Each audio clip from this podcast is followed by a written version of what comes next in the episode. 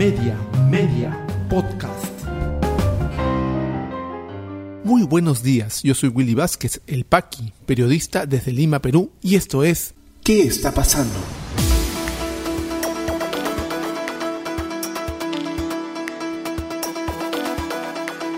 Estas son las noticias que debes conocer hoy miércoles 30 de marzo de 2022.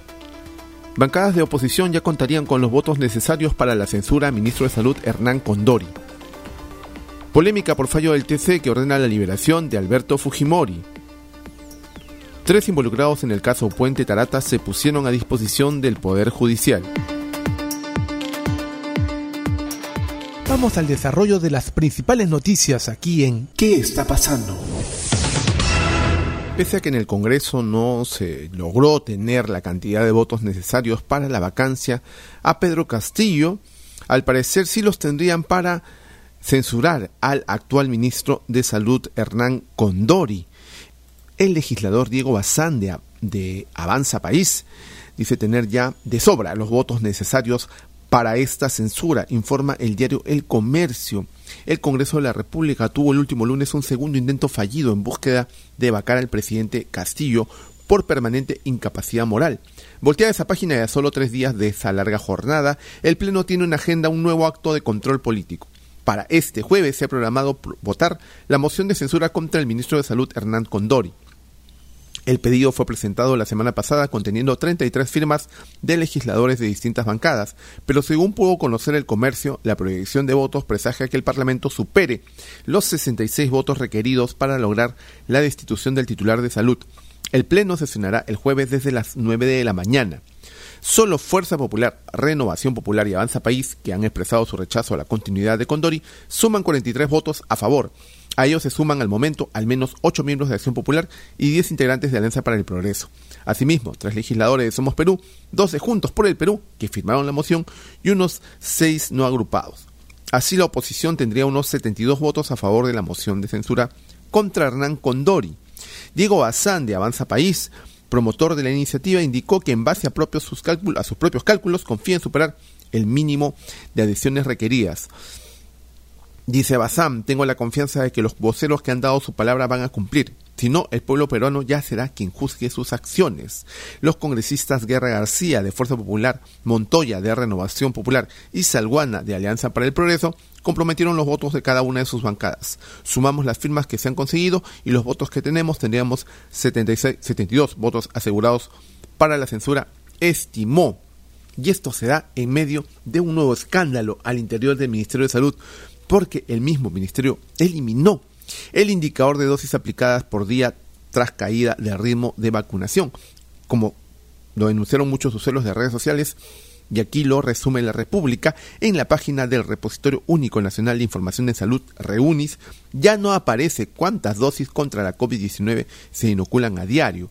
Desde el Ministerio señalaron que está en reestructuración.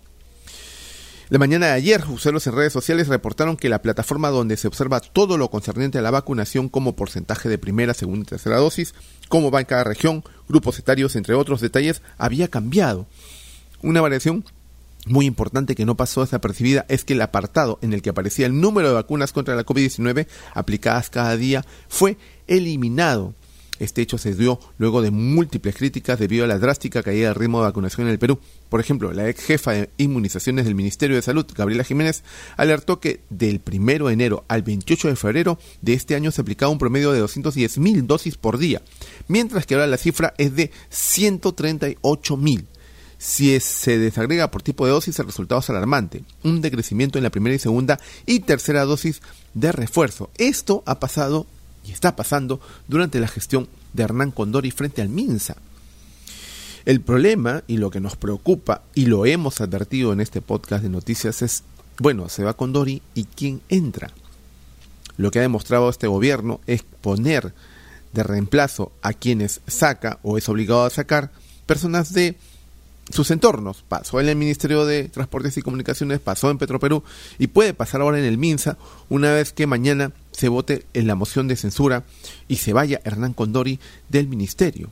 Estaremos muy atentos a estos pasos, porque no solamente lo que afecta es la vacunación, el que se esté cambiando permanentemente de eh, ministros o de eh, direcciones generales también hace que los planes de, de atención en salud a todo nivel se retrasen o se compliquen.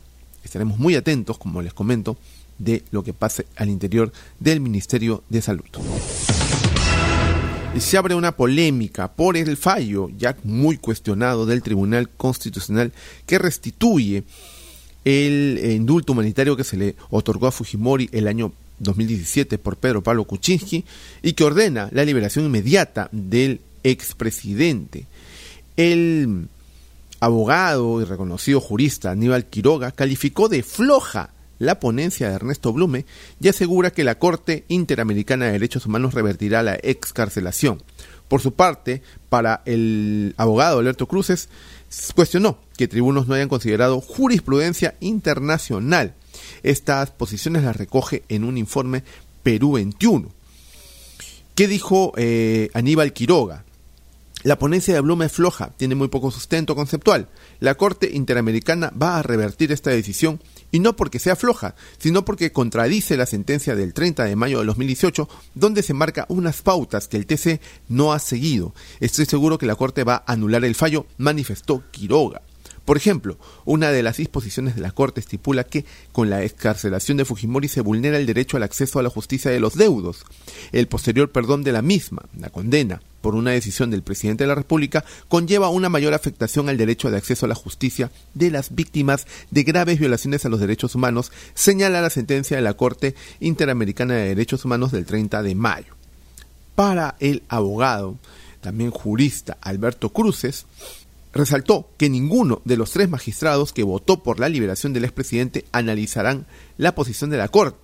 Y dice Cruces, me queda claro que a estos jueces no les interesa el derecho internacional, porque no tomaron en cuenta lo que señala la Corte. Sardón solo usó un extracto del pronunciamiento de la Corte en el que se señala que el TC puede revisar este caso, pero solo usa la parte conveniente sin explicar los estándares internacionales establecidos, expresó.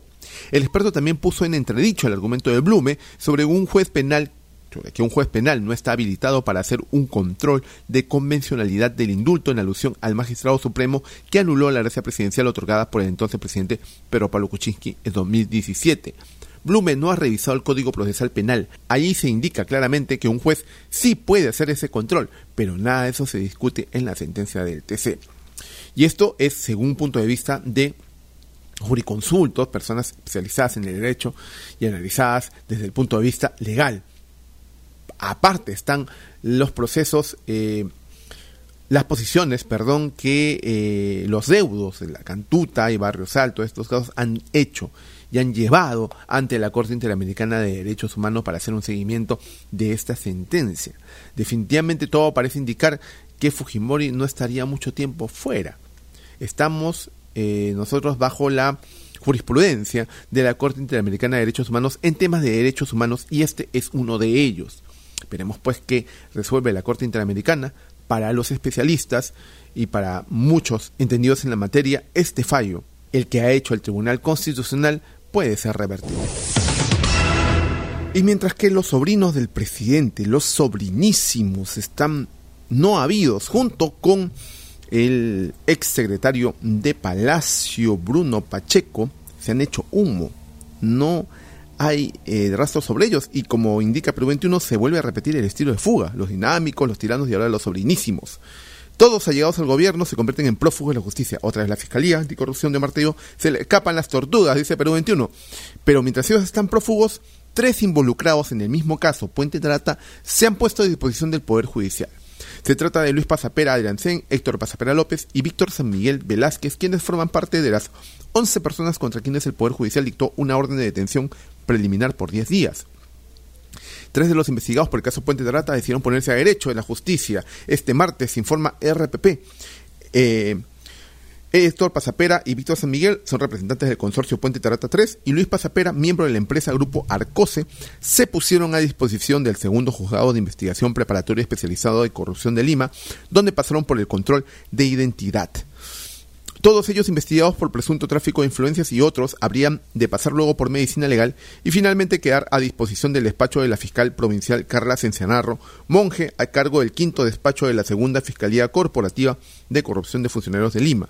Los tres investigados se suman a Samir Villaverde, Víctor Valía Malpartida y George Pasapera, quienes fueron detenidos el último lunes. Sin embargo, como decíamos al inicio, continúan con paradero desconocido el exsecretario presidencial Bruno Pacheco y los sobrinos del presidente Pedro Castillo.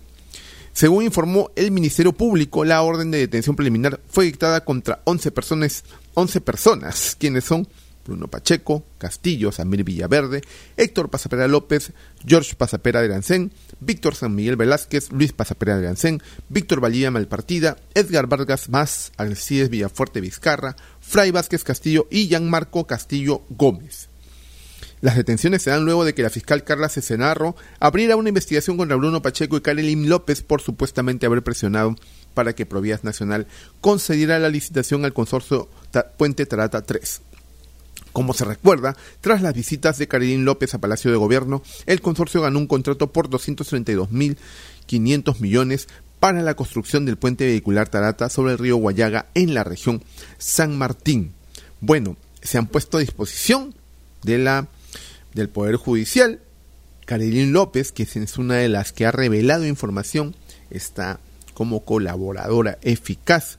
Bruno Pacheco dijo inicialmente que iba a colaborar con las autoridades, pero ahora está prófugo de la justicia y veremos pues cómo termina este tema, que va a tener revelaciones importantes. Recordemos que eh, la Fiscalía también tiene una, una teoría, una tesis sobre que Pedro Castillo sería pues este Samir Villaverde, perdón, sería el operador de Pedro Castillo para eh, redes de corrupción al interior del Ministerio de Transportes y Comunicaciones y por supuesto nadie dice nada todavía de Juan Silva, el ex ministro de Transportes. ¿Cuál habrá sido su papel dentro de todo este entramado que investiga la Fiscalía? Lo sabremos con el paso de los días. Ya regresamos con mucha más información aquí en ¿Qué está pasando? Este podcast llega a ti en colaboración con Espacio Libre. En Espacio Libre miramos por fuera de la coyuntura para abordar distintos ángulos de la información, más allá de lo que los medios presentan a diario. En Espacio Libre encontrarás informes, reportajes, investigación y más productos sobre política, derechos humanos, lucha contra la corrupción y periodismo social. Espacio Libre, periodismo independiente con contenido de valor. Visítanos en www.espaciolibre.pe y encuéntranos en redes sociales como Espacio Libre. Continuamos con mucha más información aquí en ¿Qué está pasando? ¿Qué está pasando en la economía? Ministerio de Economía y Finanzas busca acelerar ejecución de proyectos de inversión pública. Especialistas señalan que con las nuevas medidas aún no se ataca el problema de capacidad de gestión y corrupción. Presidente Castillo, hemos tomado medidas focalizadas para hacer frente al alza de precios de combustibles. Mandatario destacó que la inclusión de las gasolinas de 84 y 90 octanos en el Fondo para la Estabilización de Precios de Combustibles permitirá mitigar el impacto de la subida del precio internacional del petróleo. Ministerio de la Producción entrega fondos de hasta 450 mil soles para reactivar el mercado. Estos fondos permitirán fortalecer las capacidades de innovación de las micro, pequeñas, medianas y grandes empresas de los sectores de producción, bienes y servicios o cooperativas y asociaciones civiles de carácter productivo. ¿Qué está pasando en las regiones? En Junín, paro de agricultores cumple tres días y reclaman atención del gobierno. Paro agrario mantiene cerrados algunos tramos de la carretera central en las provincias de la región, además de puentes y caminos rurales. En Moquegua, Sounder Perú reporta ataque de comuneros a puesto de vigilancia de Mina Cuajone. Compañía detalló que los comuneros atacaron con piedras al personal de vigilancia y prendieron fuego a los arbustos cercanos de la garita de control. En Lambayeque, distrito de Pixi, contará con centro de salud mental comunitario. Se beneficiarán más de 100.000 personas de dicha jurisdicción y de la provincia de Ferreñafe. ¿Qué está pasando en el mundo? En México, seis niños murieron mientras dormían tras incendiarse su vivienda. Los menores perdieron la vida luego de que su madre dejara encendido un fogón antes de salir a trabajar. La noticia conmocionó a todo el país. En Estados Unidos, la variante de Omicron BA2 ya supone más de la mitad de los casos en el país. El noreste es la región con mayor prevalencia de esta subvariante, especialmente en los estados de Nueva York y Nueva Jersey, donde ya supera el 70%. En Ucrania, Rusia bombardea Kiev y Chernihiv tras prometer una reducción drástica de sus operaciones militares. Chernigov fue bombardeada toda la noche con artillería y aviones, afirmó el gobernador Vyacheslav Chaus. Kiev también fue bombardeada 30 veces durante las últimas 24 horas. Si te interesó este podcast de noticias, recomiéndanos con tus contactos porque estaremos enviando este audio todos los días para que puedas tener una aproximación noticiosa a lo que está pasando en el país. Suscríbete a nuestra lista de distribución en WhatsApp y compártelo. Puedes seguirme también en mis redes sociales de Facebook, Twitter y YouTube como Willy Vázquez El Paqui o visita podcast.elpaqui.com. Muchísimas gracias por llegar hasta aquí. Nos escuchamos en cualquier momento.